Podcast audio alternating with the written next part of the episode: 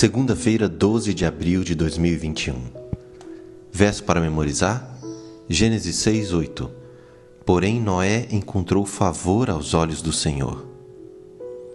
Em meio a todos os textos que tratam do mal do mundo antediluviano, Gênesis 6, versículo 9, destaca Noé em contraste com as pessoas que o rodeavam.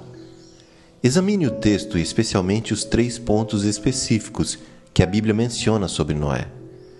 Gênesis 6, versículo 9 diz: Eis a história de Noé. Noé era um homem justo e íntegro entre os seus contemporâneos. Noé andava com Deus. Primeiro, ele era justo, ele era um homem íntegro e Noé andava com Deus. Evidentemente, Noé tinha um relacionamento salvífico com o Senhor. Ele era alguém em quem Deus podia operar, alguém que o ouvia o obedecia e que confiava nele. Por essa razão, o Senhor foi capaz de usar Noé para cumprir seus propósitos, e por isso Pedro, no Novo Testamento, o chamou de pregador da justiça. Como Gênesis 6, versículo 8 nos ajuda a entender o relacionamento entre Noé e o Senhor. O verso diz: Porém, Noé achou graça diante do Senhor.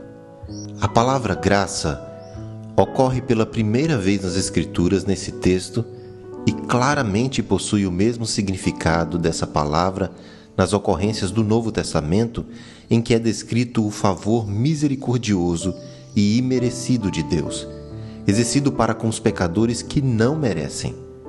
Portanto, precisamos entender que, por mais que Noé fosse íntegro e justo, ele ainda era um pecador que necessitava do favor imerecido de Deus. Nesse sentido, Noé não era diferente de qualquer um dos que buscam sinceramente obedecer ao Senhor.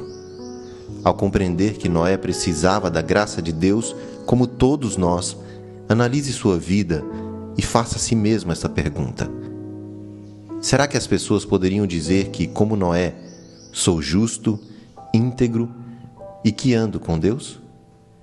Pense nisso.